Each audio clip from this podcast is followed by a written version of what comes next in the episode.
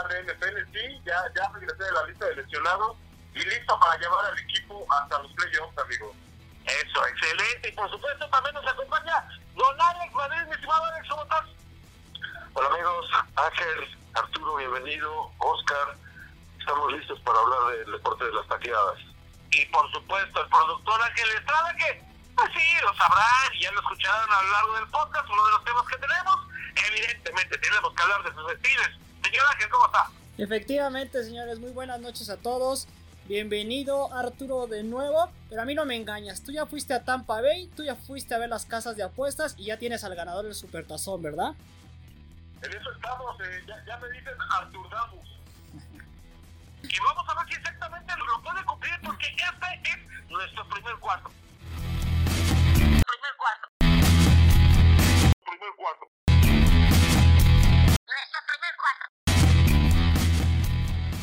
Con esto vamos a darle el primer snap al señor Arturo Palafox que nos va a platicar con respecto a los favoritos. Ya hay favoritos para poder llegar a las finales de conferencia. Digo, estamos iniciando diciembre. ¿Y cómo se está dando esta temporada? ¿Quiénes son tus favoritos, Arturo? Ángel, Alex, a todos muy buenas noches, Oscar en particular. Eh, les agradezco a todos la bienvenida de vuelta a los emparrillados. Mira, de entrada quiero aclarar que las casas de apuestas, desde antes de que empiece la temporada, ya están dando siempre quiénes son los favoritos en los novios para casas de apuestas y se van modificando conforme va avanzando la temporada. Vamos a hablar primero por el lado más sencillo, que es la conferencia americana, donde me parece que hay dos, y por ahí se podría colar un tercero o un cuarto a hablar de la discusión, pero sin duda los jefes de Kansas City me parece que han sido el equipo más dominador, con todo que no están invictos como los aceleros de Pittsburgh, que hoy le padecieron bastante para ganarle a unos cuervos de Baltimore con Trey McSorley de coreback junto con Robert Griffin tercero ahí haciendo mancuerna entre los dos pero de los dos no armaban ni medio Lamar y mira que Lamar Jackson en este momento no pasa por su mejor fútbol americano. Y Roethlisberger bueno pues tampoco dio un gran partido pero se siguen aferrando a una de las defensivas más agresivas y más rápidas de la NFL si hoy tuviéramos que decidir a los candidatos para disputar la final de la conferencia americana, sin duda serían los Kansas City Chiefs con los Pittsburgh Steelers. ¿Quién puede alzar la mano en esta misma conferencia? Los Bills no lo están haciendo mal. Recuerden las primeras semanas antes de que yo pasara a la lista de lesionados que hablábamos de Josh Allen, que está haciendo bien las cosas, ahí tiene un buen cuerpo de receptores, este, está trabajando bien en Buffalo, pero me parece que todavía les falta un poquito para dar el estirón. Alguien que me ha sorprendido son los cafés de Cleveland, que están haciendo bien las cosas, pero ellos van a tener la desventaja de que solo van a clasificar como comodines. Entonces quiere decir que van a traer mucho fútbol americano en los jerseys. Y por ahí los titanes de Tennessee, híjole, no terminan de convencerme. Creo que tienen Henry dependencia. Si Derrick Henry no anda bien un partido, olvídense, den por perdido a los titanes. Los Raiders me habían sorprendido por también su agresividad y esa intensidad que estaban demostrando en los primeros partidos en su nuevo estadio, que debutan ganándole a los Santos de Nueva Orleans, cuando todavía estaba Drew Brees, pero tampoco han sido consistentes. Entonces, yo creo que solo podemos hablar de los Steelers y de los Chiefs. También mucho va a depender, amigos, de qué formato de playoffs finalmente decida la NFL, porque recordemos que ya están pensando tanto en crear como una burbuja y meter un equipo invitado extra, lo cual haría que ninguno de los clasificados descanse. Esto sí sería una desventaja, sobre todo si están acostumbrados a que en años anteriores el clasificado o el sembrado número uno y dos estén descansando, lo cual me parece un justo premio a una muy buena temporada. Ahora, vamos a la conferencia nacional. Yo creo que aquí sí tendríamos que plantearnos algunas dudas. En este momento los Green Bay Packers están desplegando un muy buen fútbol americano. Aaron Rodgers tuvo un bache, pero ellos dependen muchísimo de que Aaron Rodgers esté bien, de que Devante Adams esté también bien, y sobre todo que el corredor Aaron Jones se encuentre saludable. Ya sabemos que este cuate es talentoso, pero es propenso a lesión. Pues probablemente ahí pueda venir una de las dudas de los Packers.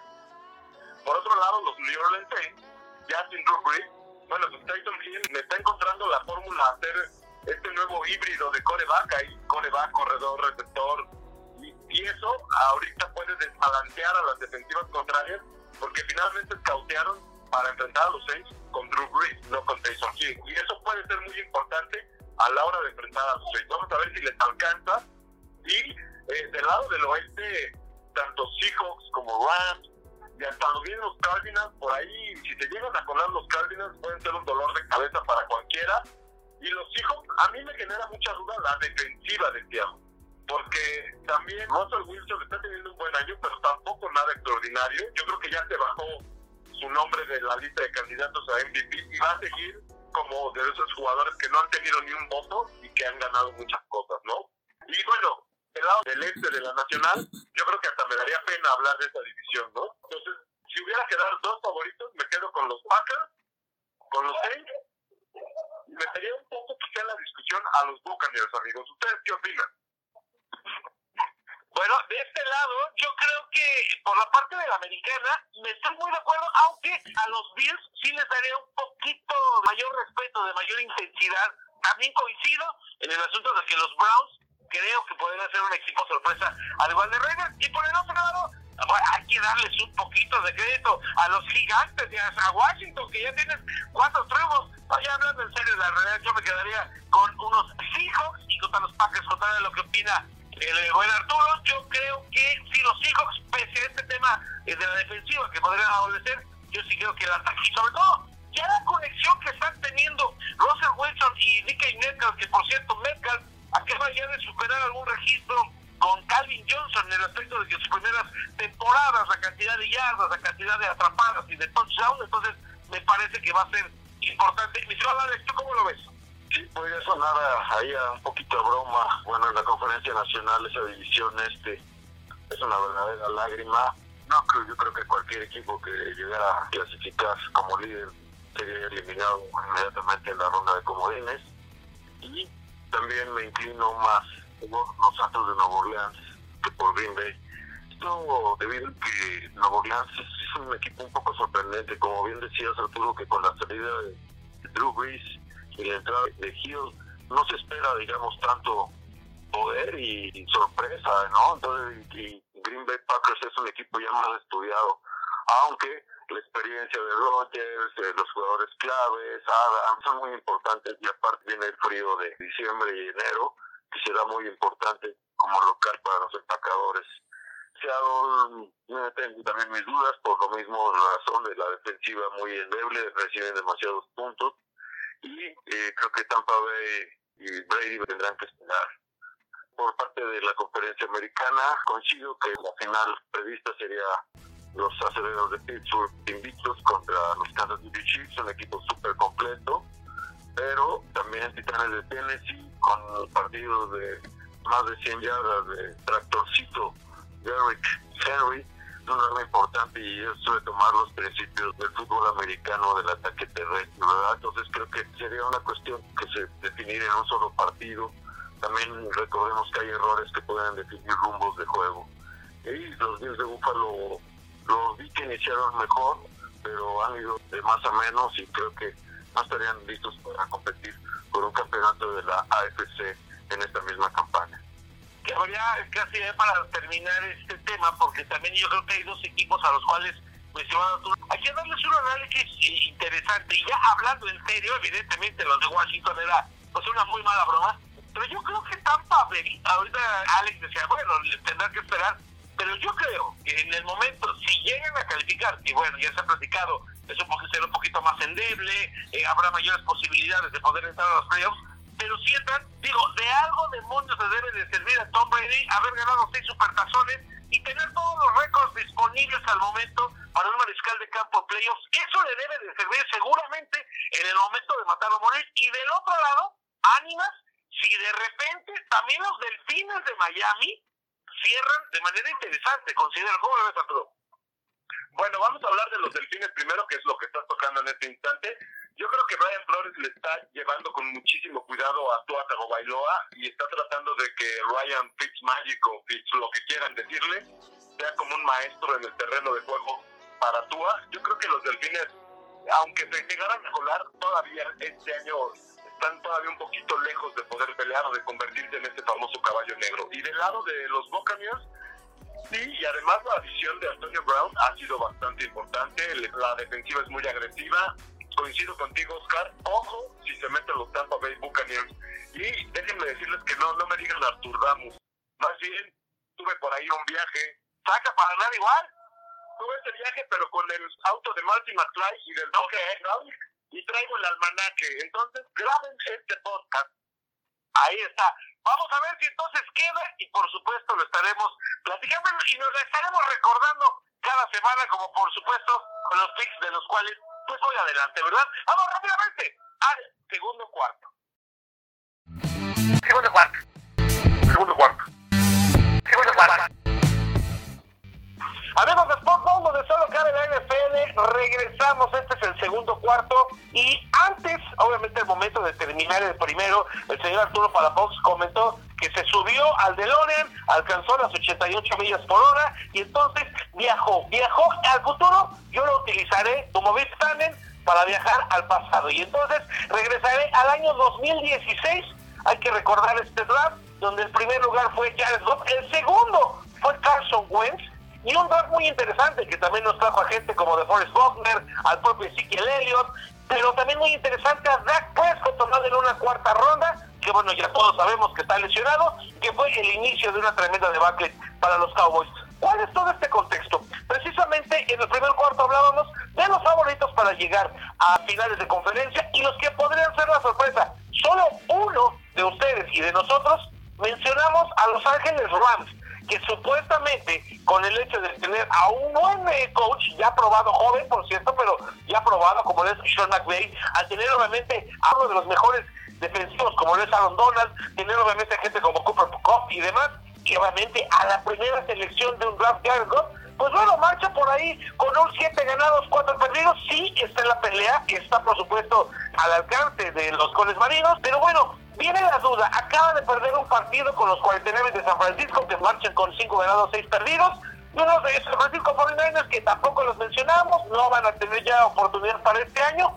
Y del otro lado, las Águilas de Filadelfia con Carson Wentz, que durante tanto tiempo parecía que era este mariscal de campo que pudo haber revolucionado en algún momento la NFL, hizo muy bien las cosas durante un año donde se termina lesionando, llega obviamente el asunto de Nick Foles, la historia que ya todos conocemos, el asunto aquí va en lo siguiente, tanto las Águilas de Filadelfia como los Rams de Los Ángeles, al tener a dos mariscales de campo teóricamente más capacitados o más habilidosos que el propio Dak Prescott que se ha metido en esta conversación, pues simplemente no han funcionado como quisieran. Ojo, uno más que otro. Hablando ya de, en temas estadísticos específicamente, pues bueno, ya el tiene 3.021 yardas y por el lado de Carson Wentz está todavía un poco abajo, son 2.541. La duda, y aquí es, después de exponer todo este tema, es, verdaderamente tendrían que pensar tanto los Rams o el equipo de las Águilas de Filadelfia ya en tomar una decisión, quizá no a futuro,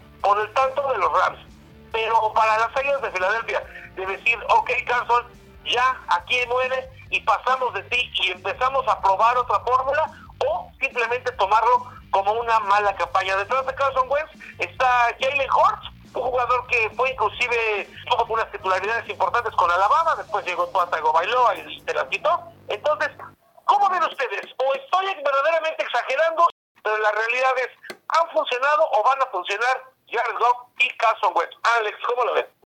Sí, mira, estoy muy de acuerdo contigo. Creo que Jared Goff tiene mucho más potencial en los términos de Los Ángeles los Rams tienen más armas, digamos, a, la ofensiva y un equipo más formado, mejor estructurado, que las posibilidades de Carson Wentz, que se le ha dado bastantes oportunidades y parece que no despierta de ese letargo que le ocasionó salir de las Águilas de Filadelfia después de ganar el Super Bowl y ser sustituido por Nick Foles. Parece que le dejó un problema ahí pues un poquito mental ya que ya que no logra retomar el, el nivel que tuvo y que llevó al Super Bowl para, para ganar con las Águilas de Filadelfia. Yo no me explico cómo un, un, un coreback puede tener tantos altibajos tan contrastantes. Yo, yo me quedaría con, con, con Jared Goff si me dieran a elegir. Mi estimado Arthur, ¿cómo ves? Y luego, además, con Sean McVay, que pues ya parece más un eh, papá comprensivo, dando algunas declaraciones tipo de que, bueno, es que tiene que empezar a entender un poquito más de las defensivas y todo ello. Eh, me, parece que le está quedando grande a Yegua, ¿no? También a, a pero insisto, yo creo que también a Samuel. Coincido un poco con Alex. Eh, yo creo que en este momento tú no te has atrevido a usar ese almanaque, mi querido Oscar, y te has atrevido a decir quién es el que te va a quedar fuera o quién merece de los dos. Pero mira, vamos a hablar de números globales. Eh, hablando de, de Jared Goff, él tiene 17.240 yardas, 103 pases de anotación, 52 intercepciones y un rating de 92.0 en tratado de la NFL, mientras que Carson Wentz acumula 16.732 yardas, 113 anotaciones, 50 intercepciones y un rating de 89.4. Si tuviéramos que jugarle eh, al Moneyball, un poco para hablando de béisbol, eh, sí sería irnos con las estadísticas y pues yo creo que no habría cuál irle. Pero siendo dos corebacks que ya tuvieron uno la posibilidad de disputar un Super Bowl y el otro de guiar al equipo prácticamente hasta el Super Bowl, el que debe de, pues ya en Filadelfia se les debe de acabar la paciencia con Carson Wentz, este pelirrojo que no ha demostrado que ya tiene para ser un coreback élite. Y sobre la cancha le veo más aptitudes y más cualidades a Jared Goff. Eh, creo que además las armas de las que están rodeados los Rams son mayores a las que en este momento tiene Carson Wentz en Filadelfia. Entonces yo creo que si hay que decantarse por uno de los dos mariscales de campo, eh, el que deberíamos dejar fuera es Carson Wentz. Ok, le voy a entrar al, manacazo, voy a entrar nuevamente también al tema de quién se va a ir primero. Y ojo, esto es con consideración lo que hemos platicado, las estadísticas que ya he mencionado. Primero, si fuera por mi gusto, además de que sale la conferencia peste y demás, pues yo también pienso que Carson Wentz tendría que ser el primero que le van a decir la bye, porque ojo, algo que no hemos analizado, las lesiones. Carson Wentz está volviendo ya de cristal. Ahorita no le ha pasado, pero eso no significa, ya está tocado. Pero yo creo que primero se les va a acabar la palpeza, que ya lo firmaron, le dieron obviamente por ahí una buena lana y una buena extensión a Jared Goff, pero al final del día me parece que va a llegar un momento en el que Cronky va a decir, a ver, ya le metí toda la lana del mundo y resulta que el único que no nada más no camina es Jared Goff. Yo creo que primero de esos dos se van a deshacer o van a, tomar como una buena moneda de cambio allá, porque ojo, eso todavía te puede dar un valor interesante dentro de los dos. Yo creo que por Jared Goff te pueden dar inclusive hasta una primera ronda que por el caso de Carson Wentz. Vamos ya al tercer cuarto, porque este Sport Bowl todavía tiene muchos temas. Tercer cuarto. Tercer cuarto. Tercer cuarto de Sport Bowl. Amigos, regresamos ya al tercer cuarto de Sport Bowl, donde solo cabe la NFL, está sabroso el partido y tenemos que llegar ahora al asunto concentrado ya, esperado este momento, Don Ares Madrid. Platícanos primero el asunto con los Pittsburgh Steelers que se enfrentaron a los eh, Cuervos de Baltimore justo cuando estamos grabando esto, pues acabó el partido, un partido que por momentos parecía ver cuándo caramba se iba a celebrar, ¿no? Me quedaba Exactamente, miércoles de fútbol americano es el primer año en la historia que se va a tener en una misma temporada fútbol americano, sábado, domingo, lunes, martes, miércoles, jueves, viernes. Eso ya están programados los partidos de diciembre para sábado, así que este partido que finalmente, después de aplazarse en tres ocasiones, por un brote de COVID en los Cuervos de Baltimore de 22 integrantes de un roster de 53 jugadores. Ahora sí que no se completaban como la deportiva. No se completaban, no pudieron hacer el vuelo con 35 jugadores. Además se cruzó una tormenta de nieve. Por fin llegaron a la ciudad de los Tres Ríos y aunque dieron ferra pelea, pues perdieron 19-14 ante los invictos acereros de Pittsburgh que a pesar de que también tuvieron casos positivos, lucieron sólidos, sobre todo como lo, comentábamos en el inicio del programa, con una defensiva muy importante. En cambio, bueno, los, los cuervos llegaron muy mermados a este partido, sin su coreback titular, Lamar Jackson, el ala defensiva, Calais Campbell, el ala cerrada Mark Andrews, el linebacker Matthew Judon, el corredor Mark Ingram y el, otro fullback Patrick Ricard. No pudieron tener acción en este partido por eh, estar en lista COVID-19. Así que, pues, aunque dieron una pelea importante en el Heinz pues no pudieron quitarle el invicto a los Steelers. Ben Roethlisberger tuvo un partido discreto, 266 yardas, un touchdown, fue interceptado en una ocasión, y mientras que pues Robert Griffin, tercero, aquel mariscal del ex equipo de los Pieles Rojas de Washington, ahora supliendo a Lamar Jackson, pues salió lesionado en un tirón en un muslo, en el muslo izquierdo, y le obligó el ingreso del tercer mariscal de campo, Trace McSorley, un, pues creo que ya se superan de ahí 65 corebacks utilizados por todos los 32 equipos de la NFL en la temporada. Aquí lo que me llamó la atención es el aplazamiento del partido. Este partido se debió de haber llevado a cabo el Día de Acción de Gracias, el jueves anterior. Después se fue reprogramado para el domingo. Después que dijo mi mamá que siempre no, que hasta el lunes. Y después que no, no se completan. Entonces que el martes, bueno, no, pues mejor el miércoles. no sé por qué no hicieron esto mismo con los Broncos de Denver, que jugaron sin ningún coreback activo contra los Santos de Nueva Orleans y les costó una derrota de 31-3 el fin de semana pasado. Entonces la liga como que ya está forzando un poquito la máquina, se ve que no quieren posponer partidos y ni hacer una hipotética semana 18 antes de los playoffs con los partidos que queden pendientes, pero pues creo que los casos de COVID se han multiplicado ya exorbitantemente en la liga por ejemplo, los Browns de Cleveland desde principios de noviembre han cerrado en seis ocasiones sus instalaciones de entrenamiento y eh, pese a que tienen la primera temporada ganadora desde hace muchos años, pues esto les afecta sin duda alguna que no poder entrenar de manera regular.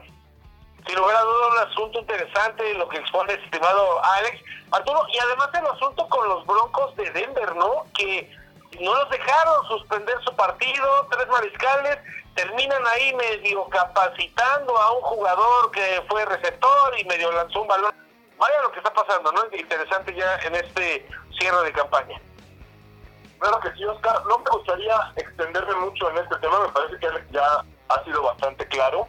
Y yo, en mi opinión, lo que quiero decir es que la NFL tiene terror de cancelar un partido esta temporada, aunque ya hayan tenido como varias señales de alerta. Entonces, van a estirar la liga lo más que se pueda, a ver si no la rompen, y en una de esas terminamos o con unos playoffs muy extraños, o sin playoffs y nada más un Super Bowl, váyanse a saber, pero yo creo que la NFL le tiene favor a cancelar un partido. Incluso también el caso curioso de los 49ers de San Francisco, se mudaron a Santa Clara, California, las autoridades locales del condado han prohibido por tres semanas todos los deportes de contacto y entonces se mudan a Temple, Arizona y van a entrenar en las mismas instalaciones que los Cardenales de Arizona y van a recibir a los partidos contra Bills de Buffalo, contra Washington en Arizona, luego visitan a Dallas y luego regresan otra vez porque visitan a Arizona. Entonces tal vez estén hasta después de Navidad fuera de casa.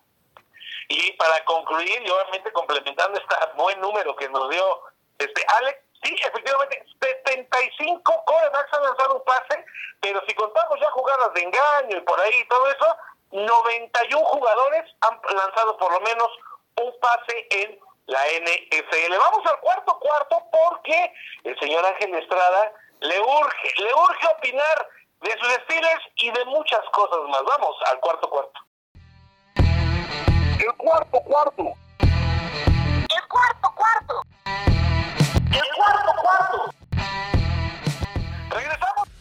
Sí, señor Ángel Estrada, es su momento, pero además con un asunto interesante. Nos va a hablar acerca de los COS, tiene que ver con pateadores, cuéntanos. Sí, efectivamente, Oscar, les reitero nuevamente el saludo. Rápidamente yendo por partes, el tema de mis favoritos para las finales de conferencia. No voy a discrepar del todo con ustedes, pero sí me voy a atrever a hacer un pronóstico tal vez muy diferente ya me conocen, soy muy contreras. Yo también veo a los aceleros y veo a Kansas City en esa posible trilogía, le voy a llamar, de candidatos. Porque para mí también ahí se deben de colar los Titanes de Tennessee. Como ustedes han citado, tienen muchas ventajas y desventajas cada uno.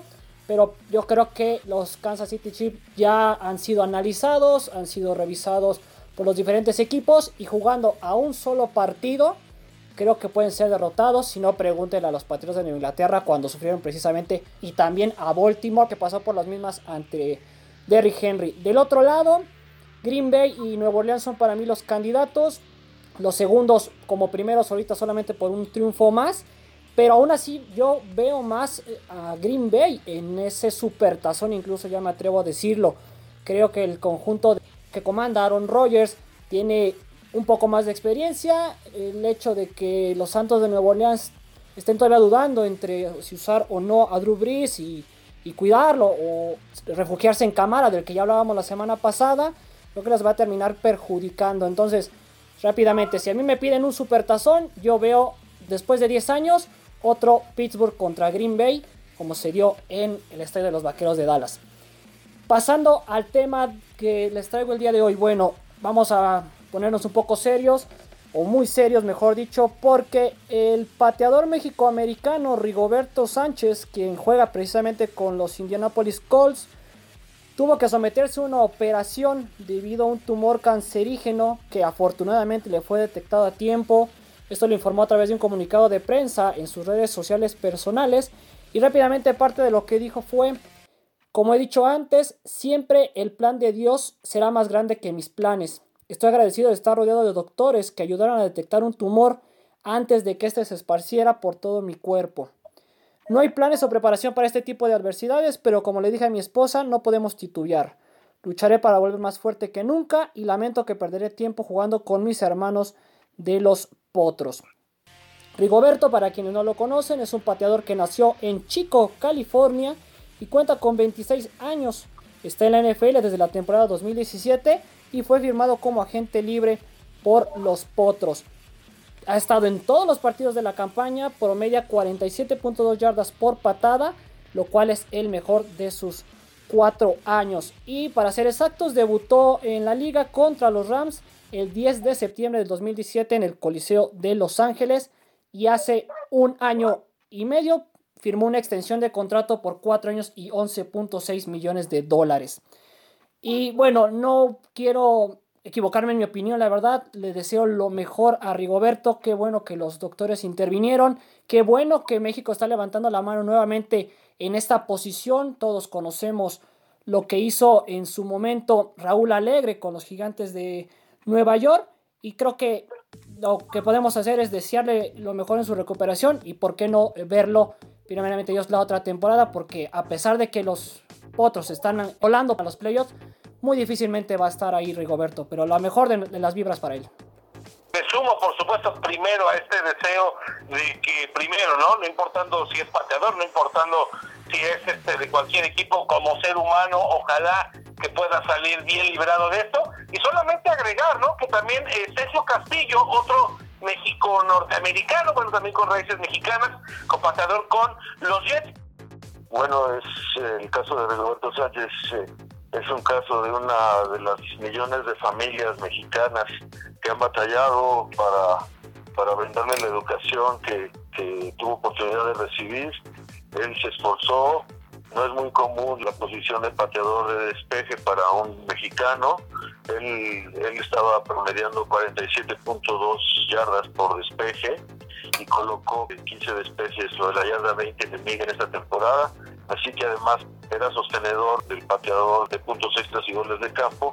Así que sí tendrá que tener un, reemplazo para un jugador así. Y pues me uno, obviamente, que ojalá que se recupere súper bien de este infame cáncer que ataca a cualquier persona, ya sea deportista o cualquier profesión que tenga. Y, bueno, pienso que esta cuestión de que haya menos mexicanos es que se han, se han pulido las técnicas para patear eh, en Estados Unidos, y lo demuestra la misma MLS, sus progresos.